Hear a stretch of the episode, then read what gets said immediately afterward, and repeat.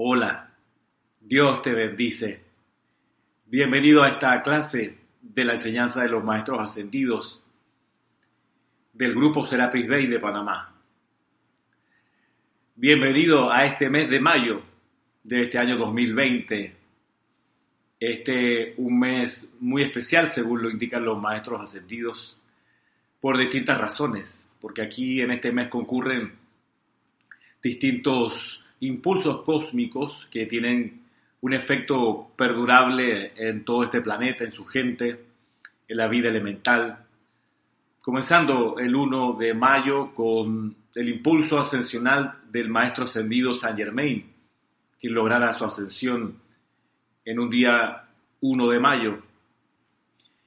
También en este mes, en la luna llena de mayo, ocurrió la liberación del amado señor Gautama de toda ilusión, liberación de todo apego, liberación de conocer la voluntad de Dios y el amor a su plenitud. Bueno, eh, ocurrió la luna llena de mayo y en este año esa luna llena cae día 7, que es jueves.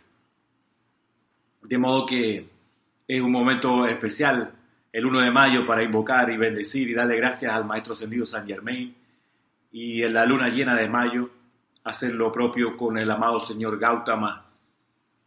Y también este mes, el 31 de mayo, es el impulso del Mahachohan, del Espíritu Santo, del Paráclito, a través de la conmemoración de Pentecostés, que es eh, la manifestación de la fuerza creativa y confortadora del amado Mahachohan el Espíritu Santo, el Señor de señores. Eso ocurre también en mayo y en mayo también ocurre la apertura del templo del Sagrado Corazón, de la Madre María, que regenta la Madre María con el amado Jesucristo ascendido y otros seres ascendidos, y que puede que no lo sepas, pero es un retiro muy especial porque se dedica a la consagración de las corrientes de vida que vienen a la encarnación en los próximos 12 meses aquellas que recibieron la autorización del tribunal kármico para encarnar, antes de hacerlo y tomar un cuerpo nuevo en la forma, van al retiro de la Madre María, el templo del Sagrado Corazón, donde es consagrado ese corazón para ser portador de la llama triple una vez encarne la presencia crística una vez más. De modo que también este es un mes donde las oraciones, las invocaciones, que se hagan a favor de todos los que están prestos a encarnar o que van a empezar a, encarnar eh, es de gran impacto. Lo dice el, amado Elohim Orión en el libro eh, Los siete poderosos Elohim hablan sobre los siete pasos a la precipitación. Y, distintos seres de luz confirman que hacer llamados por los niños entrantes, por la juventud, por las madres embarazadas, por las familias en este mes, es, es algo que se, se, agradece mucho en los niveles internos. Este es un mes bastante activo, eh, también porque tenemos la cuarentena mundial, la, pandemia, y tenemos oportunidad también de orar por la sanación permanente de las enfermedades, no solo la actual, la que es famosa hoy, sino otras que hacen que mucha gente pierda su cuerpo físico, eh, incluso de manera más masiva que la actual eh, pandemia declarada. Y es hora que se pueda aprovechar también entonces que mucha gente está anhelante de ser sanada, orar por esa sanación permanente de esta y de todas las enfermedades. Asimismo, transmutar la idea humana respecto de la muerte, la idea equivocada de que es el fin. Aprovechar que mucha gente está experimentando el tránsito y muchas familias están experimentando el tránsito, bueno, que lo experimenten como una transición feliz. Eh, recordemos que cuando alguien desencarna, eh, la transición feliz que pueda experimentar esa corriente de vida es, también eh, sentida por su entorno familiar y de amistades cercanas. Hay una, una cuenta más o menos así que cuando alguien desencarna, al menos hay seis personas en promedio en el mundo que se sienten directamente afectadas por eso. Entonces imagínate tanta gente que está desencarnando adicional a los promedios mundiales anuales está adicionalmente desencarnando bastante corrientes de vida, hermanos que ya están regresando a los niveles internos. Por ello también es un buen momento para orar y aprovechar el impulso de oración actual de mucha gente, seguro, mucha corriente de vida también están haciendo oraciones para los que desencarnan. Y en la luna llena de mayo ocurre la manifestación del señor Gautama. Él consiguió una dispensación apenas se graduó como maestro ascendido de regresar cada luna llena de mayo en su cuerpo de luz de maestro ascendido a un valle en los vastos montes Himalaya, un valle que él en cada ocasión va cambiando y que no anuncia previamente, sino que utiliza esa dispensación que consiguió de, manifestarse en su cuerpo de amor divino, su cuerpo de luz a la humanidad. Aprovechó esa dispensación para darle de alguna manera un entrenamiento adicional a sus seguidores o los seguidores del sendero del Buda. Y consiste esa, esa prueba o esa iniciación o esa actividad de entrenamiento adicional en que las personas que quieran encontrarse con el señor Gautama lo hagan solo porque siguieron los soplos de su corazón y no por algo externo, no por un aviso externo, sino que se le dio el impulso, la voz interna a cada persona y esa persona siguió ese impulso hasta llegar al valle y ahí encontrarse con el señor Gautama. me parece que el Mahacho Juan o el maestro sentido, el Moria, nos cuentan en los boletines privados Thomas Prince que ha habido personas que han intentado encontrar ese valle por 40 años, incluso gente que desencarna, habiendo ido toda su encarnación a en esa búsqueda, preparándose, orando, eh, disciplinándose, haciendo eh, de su conciencia un instrumento de la voz interna, decenas de años y no, no llegan al valle, no alcanzan, no lo encuentran, se distraen, se, se confunden, no son todavía capaces de escuchar la búsqueda de su Cristo interno y no dan con ese valle. Entonces, dice, bueno, de todos modos, cada año que fueron fue sumándose a su momentum de perseverancia, de fortaleza espiritual, de búsqueda de la verdad, del amor y de la luz. Y no queda en saco roto ese, ese esfuerzo realizado por esas corrientes de vida. Hay otras privilegiadas que sí alcanzan el valle, que sí lo encuentran y reciben la bendición directa del Señor Gautama. Se les presenta y sienten por un instante lo que es el nirvana. Y para todos esos que salen en pos del Valle de Huizac, que seguro ya para esta fecha ya llevan un tiempo caminando hacia él, gurús, yogis, lamas, buscadores en general, para todos ellos que son bastantes personas, hay una invocación que aparece en este libro, en el libro de ceremonial volumen 2, en la página 246, número 21, que dice por título para que los peregrinos sinceros lleguen al valle de Huizac. Y esta es una oración que bien podemos hacer en esta temporada. Aquí se invoca a la presencia yo soy, a los santos seres crísticos, al señor Gautama, al señor Maitreya, a los grandes seres angélicos y constructores de la forma, al poderoso arcángel Chamuel, al señor Himalaya Manu, incluso algo muy, muy, muy raro, se invoca al poderoso loto de llama azul, que es un concentrado del fuego sagrado del retiro del señor Himalaya en el Tíbet. Él tiene su llama en lo interno de ese retiro, pero en, en, la parte de entrada de ese retiro él nos dice que tiene un loto de llama azul al cual las corrientes de vida que lo visitan pueden acercarse y pedirle un deseo a ese loto de llama azul y que siempre se cumplen. Entonces, él dice, él dice eso en uno, en uno de sus discursos, o por lo menos eso sale descrito en, el, en la descripción que hay en los boletines privados de Thomas Prince de este retiro del amado Himalaya cerca del loto de llama azul.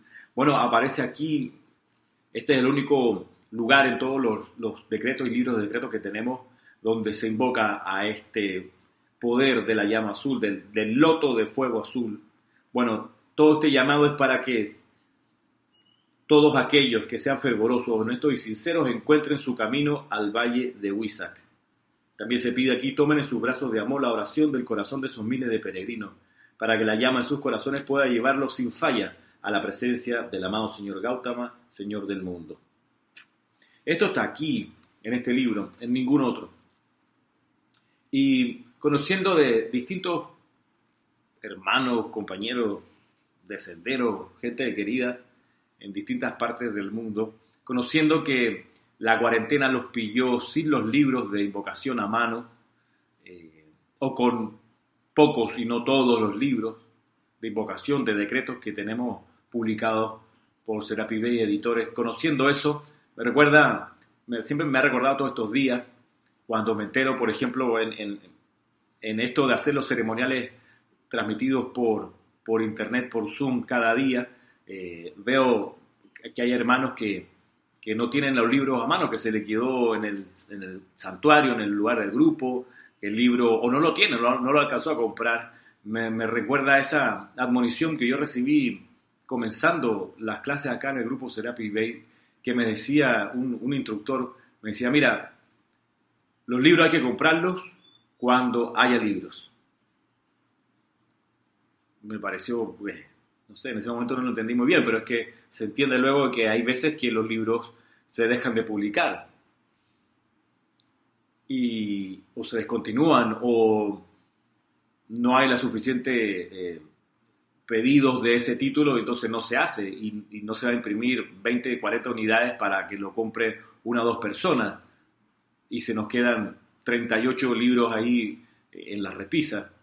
Entonces, eh, la, admonición de ese instructor en ese momento era, mira, los libros se compran cuando hay. Así que cuando hay, cómpralos. Pudiéramos incluso decir, bueno, cuando tienes oportunidad y capacidad de comprarlos, aprovecha y cómpralos. Y tenlos ahí. Quizás todavía no lo alcances a leer, lo tienes en la, la repisa esperando, pero aprovecha y cómpralo. Tenlos ya del lado tuyo Cualquier cosa que ocurra, ya tú estás bajo recaudo y tienes tus títulos. Y haciendo eh, caso de ese, ese llamado de atención, yo me acuerdo que la primera quincena, el primer salario que cobré como profesional, fui, lo cambié, cambié el cheque y me fui a la sede de entonces del grupo que estaba ahí en, en Casamami, en el edificio Casamami, en el área bancaria de aquí de Ciudad de Panamá. Fui y en una repisa parecía esta, aunque la, a la anterior era, un mueble que tenía unas puertas de vidrio que se cerraban. Llegué un poco más temprano, puede haber sido como las 4 de la tarde. Las actividades comenzaban 5 y media, 6. Yo llegué más temprano, solamente estaba Jorge en su oficina y nada, toqué el timbre, Salió y le dije, mira, quiero un, una unidad de cada uno de los títulos que hay. Y bueno, les compré todo lo que había en ese momento. Todo. Que no era todo lo que luego se acopió en la editorial. Después vinieron quizá el doble de esos, de esos títulos. Pero ya yo tenía la primera camada del lado de acá. Cualquier eventualidad yo ya estaba bajo recaudo, estaba con mi ahorro ahí de libros que me lo fui leyendo de a poco, uno tras otro, y aprendiendo y aprendiendo. Por eso cuando se puede comprar el libro, cómpralo. Cuando el libro está disponible, cómpralo, consíguelo. Es tuyo, ya nadie te lo puede quitar. Y es mejor, siempre es mejor la edición en papel que la digital. Claro, la digital es transportable, ahí te puedes llevar en tu, en tu iPad los 50 libros que quieres llevarte. Em, siempre, claro, que tengas tiempo en ese viaje de leerte 50 libros, cosa que no ocurre. Pero ya tienes el, físico contigo y y lo, y lo vas, vas absorbiendo y leyendo por tu cuenta. Y esta edición del libro de ceremonial es la número 7, la séptima edición de este libro. Eh, para los que no sepan, el año pasado, 2019, el grupo Serapis Bay con todos los hermanos de la comunidad internacional nos, nos concentramos en atraer el fuego sagrado de la llama violeta de purificación del arcángel Zadkiel. Y sabemos que el arcángel Zadkiel comanda, protege, entrena a los estudiantes en el poder de la invocación y que su fuego sagrado tiene que, tiene que ver con el efecto de purificar. Bueno, cuando vino el envión del arcángel Zadkiel y de la Santa Matista todo el año pasado, a mí y aquí a varios de, la editorial nos entró la, inquietud y la pregunta y el, y el impulso de revisar nuestros libros de invocaciones y, purificarlos, en pocas palabras. Así que agarramos el, libro de invocaciones, adoraciones y decretos. Yo entré al archivo y, yo ya tenía en el, físico apuntado un montón de detallitos que no me habían quedado bien en la primera edición, comas, tildes, signo de exclamación, letras, títulos. Eh, así que dije, bueno, aproveché incluso los textos iniciales de la introducción que tenían errores ahí de dedo, bueno, voy a meterle y abrir el archivo y de algún modo lo purifiqué en el sentido que le quité todos esos errores y quedó una versión, la que se publicó luego el año pasado, quedó una versión eh, ya mejor. Y lo mismo pasó con el libro de invocaciones, perdón, con el libro de ceremonial volumen 1 y 2. Yo también tenía apuntado en el libro a mano circulitos aquí, circulitos allá, esto y lo otro y dije, bueno, ya que terminé invocaciones, adoración y decreto, vamos a meternos en los libros de ceremonial y de repente encontré que había bastante eh, detalles ahí, numeraciones, títulos, eh, comas, tildes que, que tenían que, quitarse, que ponerse, incluso algunos fraseos de algunas invocaciones. Eh, y para esto me ayudó Lorna y me ayudó Kira y nos metimos en los originales del inglés, en inglés, para revisar cómo fue que Jorge tradujo una y otra idea allí para como consolidar y confirmar qué es lo que había y cómo había estado esa, esa traducción. Y, y así, de modo que volumen 1 y volumen 2 de ceremonial experimentó esa purificación. De modo que, claro, 2019 salieron y la idea era que todo el mundo consiguiera esa nueva versión. Eh, y otra cosa que ocurrió fue que buscando en esos libros en inglés de, de los ceremoniales del Puente a la Libertad, encontramos seis, siete invocaciones que Jorge no había traducido. Lo miramos, lo leímos y, desarrollamos las traducciones de esas seis, siete invocaciones. Eh, las revisamos, las probamos y qué sé yo. Y decidimos incorporarla a la edición nueva. Así que por eso sobre todo el volumen 2 de ceremonial, tiene ciertos cambios de página, ciertos cambios de, ubicación de algunas invocaciones, porque eh, ahí me surgió la idea de hacer una sección que antes no había, una sección especial para discípulos y chelas, donde se, se concentrasen los llamados eh, que han de hacer los chelas en particular. Y entre esos llamados está este de, de ayudar a los peregrinos que van en pos del Valle de Huizac para que lo encuentren sin falla yo creo que, va, a ser, va a ser la respuesta a este llamado algo que creo que va a ser muy importante en, los niveles internos para conseguir eso. Piensa lo que nos dice el Mahacho Han, que nosotros en Occidente no tenemos conciencia de la cantidad de gente en Oriente que ora por nosotros para que nosotros alcancemos la iluminación y encontremos el sendero de regreso a casa en Oriente, gente que se consagra masterios y actividades así de gente orando y decretando porque nosotros en Occidente alcancemos la iluminación. ¿Por qué no al menos una semana al año orar por ellos que están en ese sitio donde el Valle de Huizac está activo? Es un estado de conciencia el Valle de Huizac.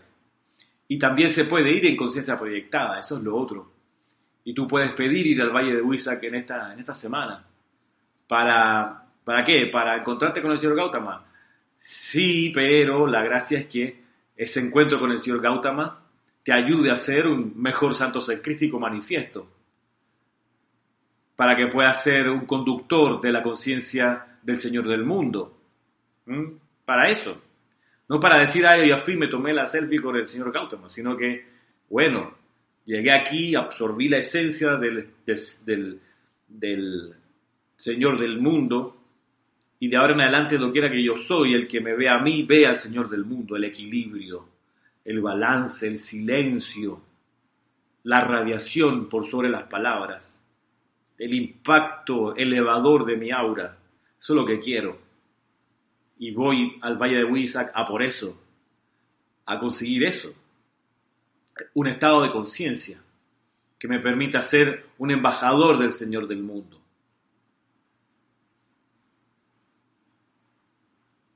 esa motivación es mejor. Y retomando el hilo ya ahora de, las clases que hemos estado energizando en este espacio en el que estamos utilizando este libro, El Sendero del Chela, volumen 1, esta compilación. Eh, Vamos a entrar ahora al segundo capítulo de esta compilación. El primer capítulo, para los que se están incorporando recién, ya lo trabajamos en cinco, más o menos cinco o seis clases, y tiene que ver con qué significa la palabra chela. Y, y de manera exhaustiva hasta ahora vimos los lineamientos generales, estructurales de quién es un chela y cuál es la, conciencia del chela.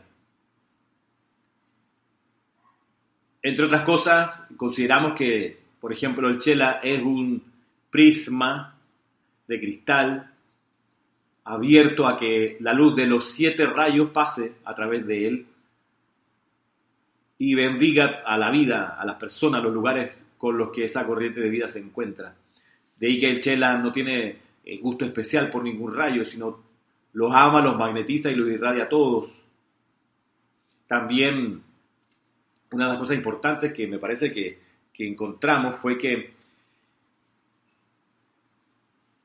el paso de Chela probacionista a Chela aceptado tiene que ver con lo que le pasa en la conciencia al Chela.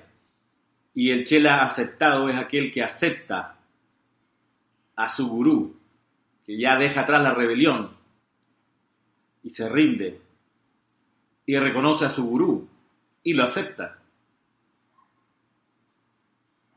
Y eso puede tomarle a la persona una encarnación entera, rendirse, o puede tomarle una semana, o puede tomarle 20 años, hasta que se rinde, dice, magna presencia yo soy, hágase en mí según tu palabra, y Bendito Maestro ascendido, te reconozco. Wow, tú eras desde el principio el gurú de mi Cristo interno. Me rindo a eso y te doy gracias y te doy gracias por la paciencia, por todo este tiempo de ingratitud de mi parte y así. Pero bueno, eso lo vimos clases atrás, te recomiendo si quieres que puedas revisar cada una de ellas, de esas clases quiero que, que ah, un detallito más de lo que vimos en la clase justamente de la semana pasada acerca del cuerpo causal. Que ese cuerpo causal está, que es la batería de energía del, Cristo, que es el Chela, es la batería de energía, es decir, del cuerpo causal de la corriente de vida salen eh, los impulsos para hacer real el plan que el Chela vio en la conciencia del maestro sale de los propios talentos del cuerpo causal del chela. Es decir, el chela no, tiene que esperar ni pedir que el, gurú le dé ningún suministro. El chela con su propio suministro, con su propio cuerpo causal, con sus propios talentos, ha de ofrecerlos y de ponerlos al servicio del plan del gurú.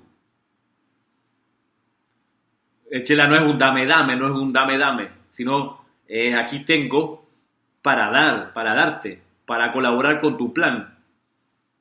Y, y ese cuerpo causal, lo dice el maestro ascendido el Moria, es para ser usado aquí, ahora, en la encarnación. No después, cuando ya desencarnaste, sino aquí donde hay necesidad.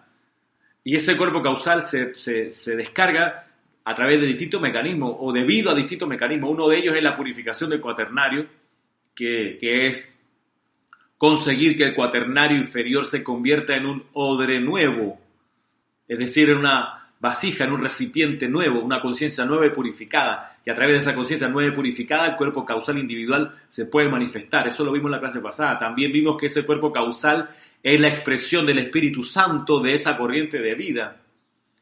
Por eso la iniciación final de los discípulos del Han es que su aura se convierte en un duplicado de su cuerpo causal. Y esa también es la iniciación final de quienes avanzan por el sendero del Buda, su aura se convierte en un duplicado de su cuerpo causal.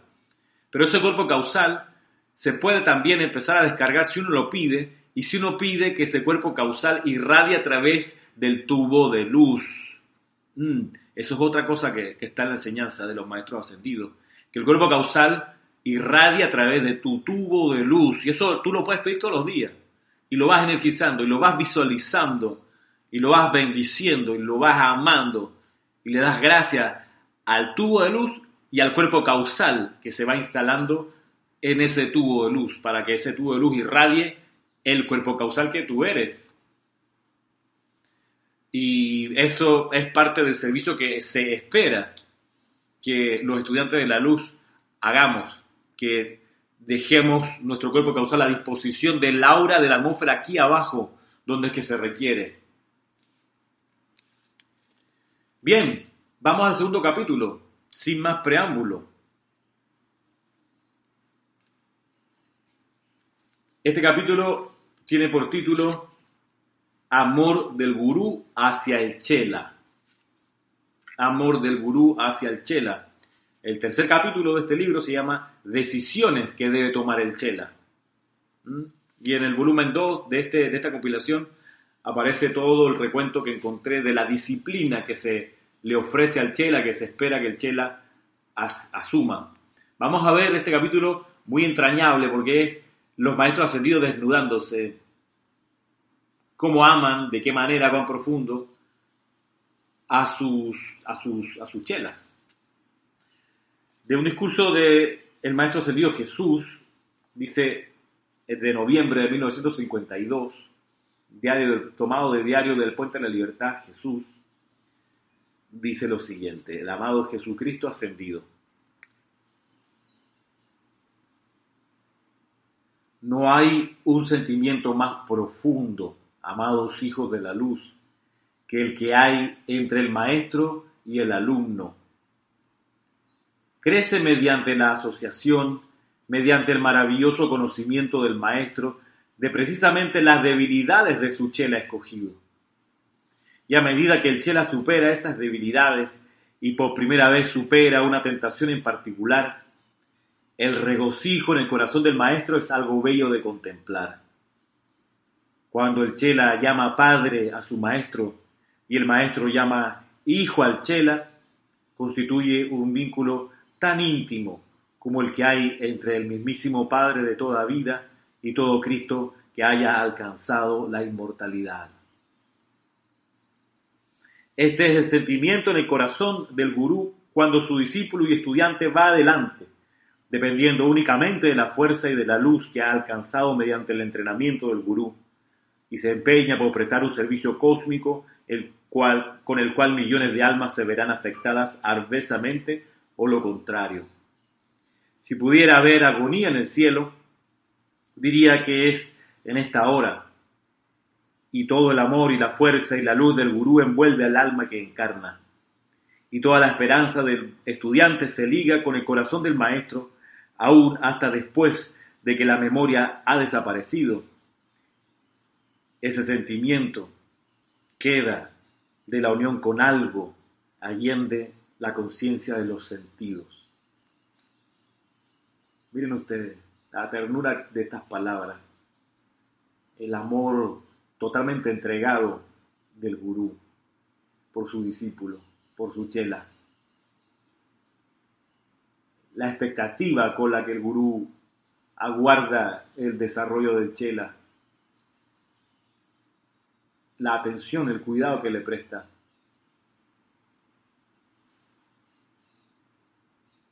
cualquiera que intente ser instructor de esta enseñanza, debiera, digo yo, buscar emular esta conciencia del gurú hacia los discípulos del maestro que vienen a las clases. Y ser para esos discípulos ese amor del gurú, sea cual sea el gurú en los niveles internos de esos discípulos, de esos estudiantes.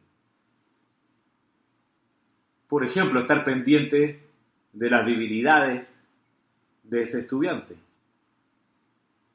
No para exhibirlas, no para hacer de ello bullying, maltrato, no para exhibir y reírse,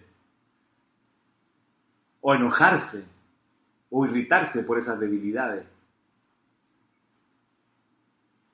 sino ayudarle a ese discípulo en la superación, en la sublimación de esas falencias. Siempre con amor.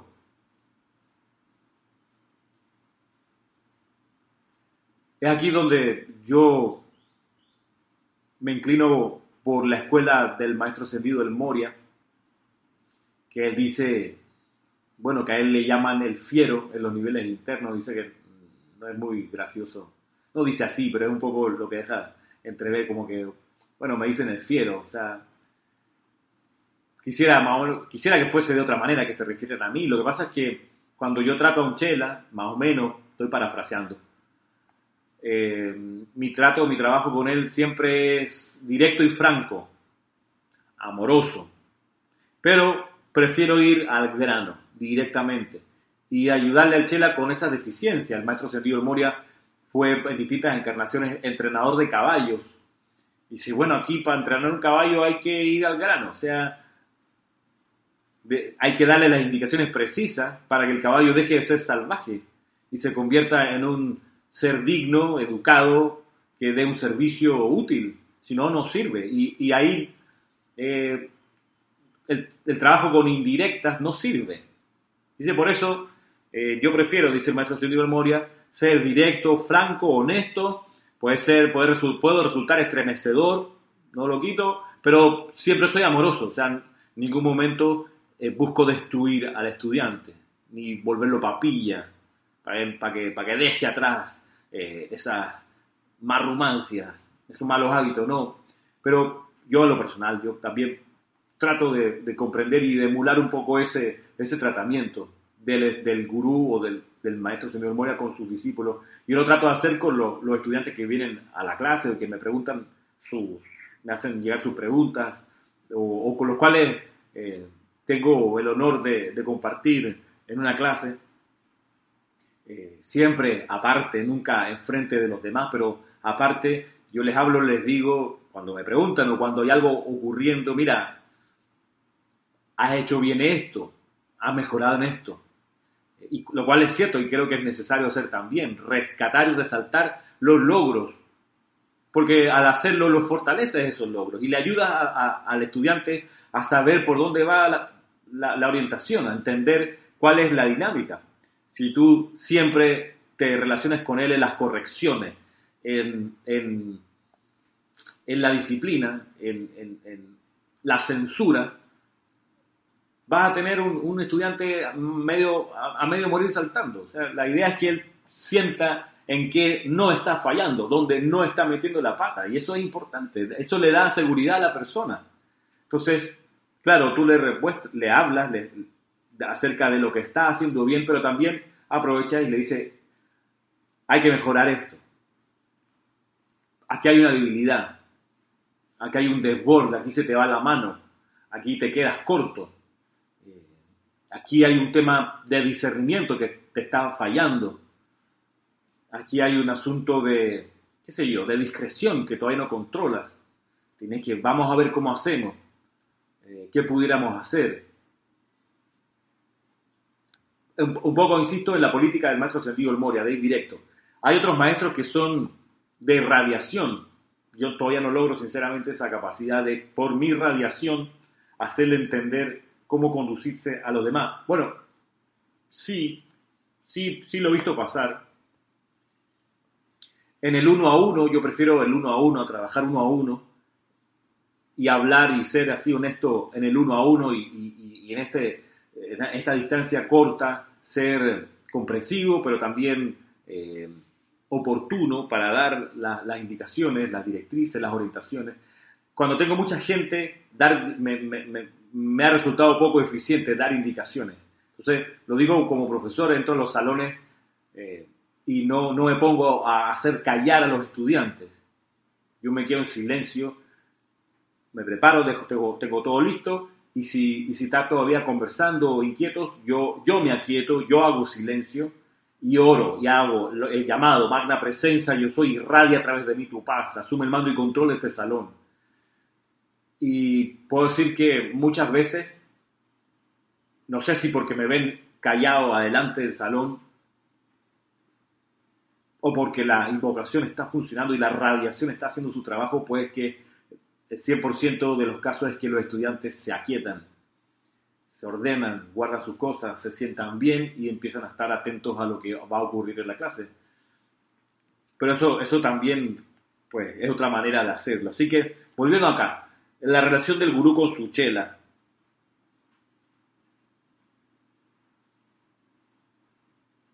Dice que esa relación con el gurú queda, aunque uno no sepa conscientemente qué es lo que dice, qué es lo que hay ahí, uno siente que hay algo allí. Voy a leer la última oración porque esa es la, la, gracia de esta, de esta idea. Dice,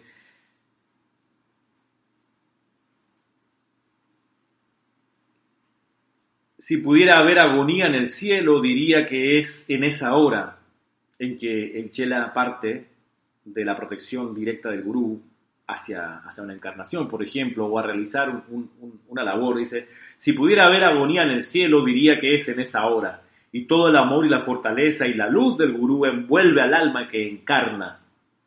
Y toda la esperanza del estudiante se liga con el corazón del maestro aún hasta después de que la memoria ha desaparecido. La memoria de esa relación. Y ese sentimiento queda de la unión con algo allende la conciencia de los sentidos. Es por eso que mucha gente, cuando conoce la enseñanza y escucha los nombres de los maestros ascendidos, hay un nombre a veces, uno de todos, que la hace saltar y alertarse y decir, ¿esto qué es? A mí me pasó. Y, yo puedo, puedo, creer ahora, entender que es ese sobresalto interno que yo sentí cuando escuché el nombre de un, maestro en particular, eh, era indicio de que yo con ese maestro he tenido alguna relación a lo largo del, tiempo. Eh, me acuerdo que Jorge Carrizo decía que a le pasó con el nombre Serapis Bay. Estaba leyendo y de repente una, como que la, atención lo llevó al, a lo que estaba leyendo y decía Serapis Bay ahí y eso como que le estremeció y le, le, hizo un, llamado así interno. Yo, yo también lo experimenté con otro maestro. Eh, y yo había escuchado el, nombre de ese maestro, pero cuando escuché maestro ascendido tal, o escuché ese ser es un maestro ascendido, cuando escuché esa combinación completa, para mí fue, yo tenía 18 años, para mí fue, fue una cosa que me impactó y, me enganchó de una vez y me hizo eh, buscar más, buscar más, buscar más, hasta que dos años, tres años después, di con la enseñanza de los maestros ascendidos que me confirmó eso que había escuchado, que lo escuché en una conversación casual de dos personas que estaban ahí. Así trabaja la cuestión. Bueno, dice acá el Maestro Ascendido Jesús. Claro está, yo tuve el privilegio de ser bienvenido por la amada María y ella proveyó para mí, a través de su aura, ese amor, esa protección y esa santidad espiritual sin la cual no creo que hubiera durado esos primeros años. Cuando mi conciencia todavía no se había desarrollado lo suficiente para recordar el hogar del Padre, y le estaré eternamente agradecido a Saint Germain por su fuerza y por velar por nosotros en todo momento. Hoy puedo ver tan claramente como vi entonces las manos fuertes trabajando sobre el arado de un buey, amable y suavemente preparando la madera para no causar dolor a la criatura para la cual estaba labrándolo. Luego el primer destello de mi memoria comenzó a regresar. Oh día feliz, cuando encontrándome en el campo me acosté a ver el sol y por un instante destelló en mi conciencia la remembranza de mi maestro y mi conexión con Dios Padre. Recuerdo regresar a casa caminando muy despacio y como mi madre al verme supo que el ser crístico estaba comenzando a tomar el control de mi pequeño cuerpo. De manera que puedo sentir por ustedes, mis hijos, que están anhelando esa conexión con su presencia. Ustedes saben cuán preciado fue, saben cuán dulce fue la asociación ya que la sienten, y tengo el privilegio, como también lo tiene mi gran maestro, de ofrecerles a todos nuestro sentimiento de unicidad con su presencia sea este nuestro regalo de Navidad para ustedes. Jesucristo ascendido.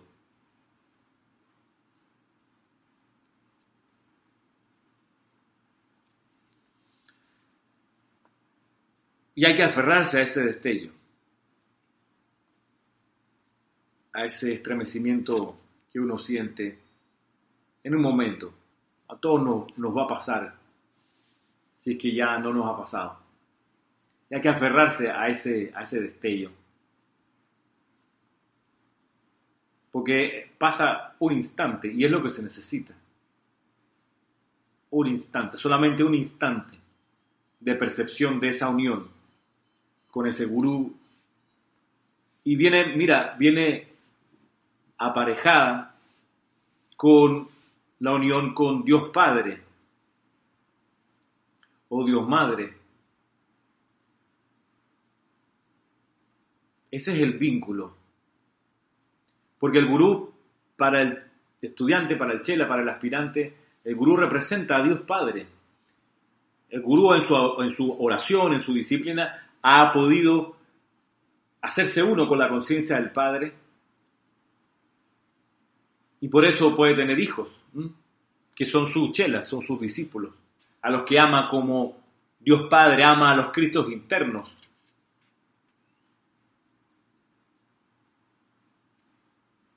Y hay que aprovechar ese destello, lo quiera que tú estés, cuando te toque.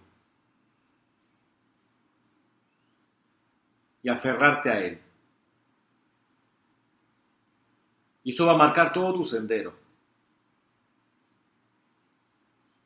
Eso fue lo que le pasó al maestro Sendio Kuzumi, cuando como San Francisco también recibió ese destello de parte del Maestro Ascendido Jesús.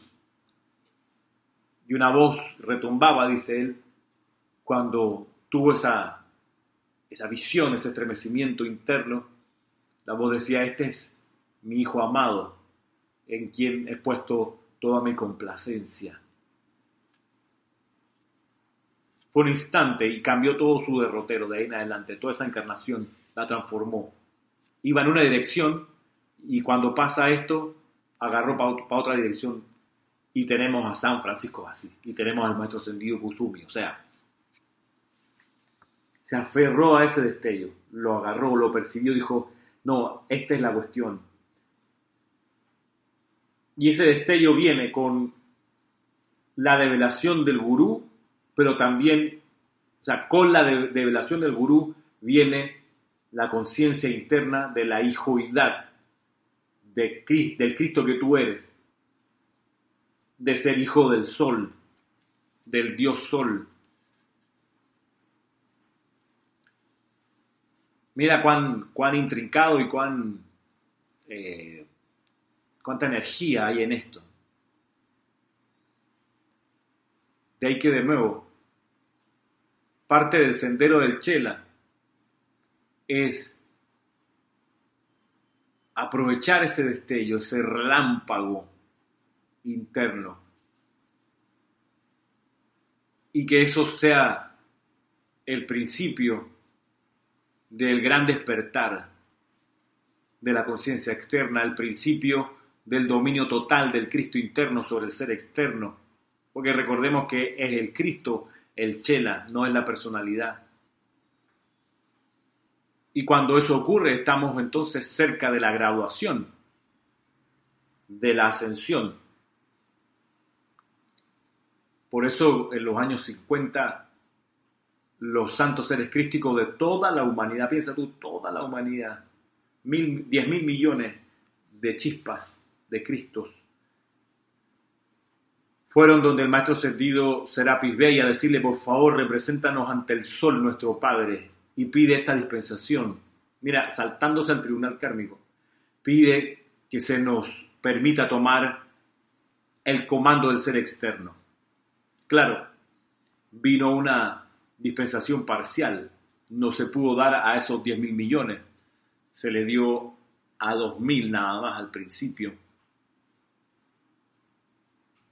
que eran los 2.000 espíritus guardianes que se habían quedado atrás de los 3.000 que vinieron con Sanat Kumara. Había 2.000 que se habían quedado todavía dando vueltas por acá, en la escuela. Y fueron los Cristos internos de esos 2.000 los, que recibieron la primera dispensación solar de poder tomar el control del uso destructivo del libre albedrío. El, el uso destructivo del libre albedrío lo tiene el cuerpo emocional, mental y etérico. El santo ser no puede usar destructivamente su libre albedrío, su poder original, no lo puede usar. Es contra su naturaleza, solo lo usa constructivamente, pero el cuaternario inferior usurpó, cuando se crea la personalidad, usurpó la energía del Cristo y convirtió el uso constructivo en un uso destructivo de esa energía. Entonces, el, llamado que hicieron los santos seres críticos fue a impedir que ese uso destructivo del libre albedrío continuase activo, continuase activo. Y se le concedió a 2.000, seis meses después a 200.000. Y ahí el discurso famoso del Mahacho Han a los 200.000 precursores de la era de Acuario.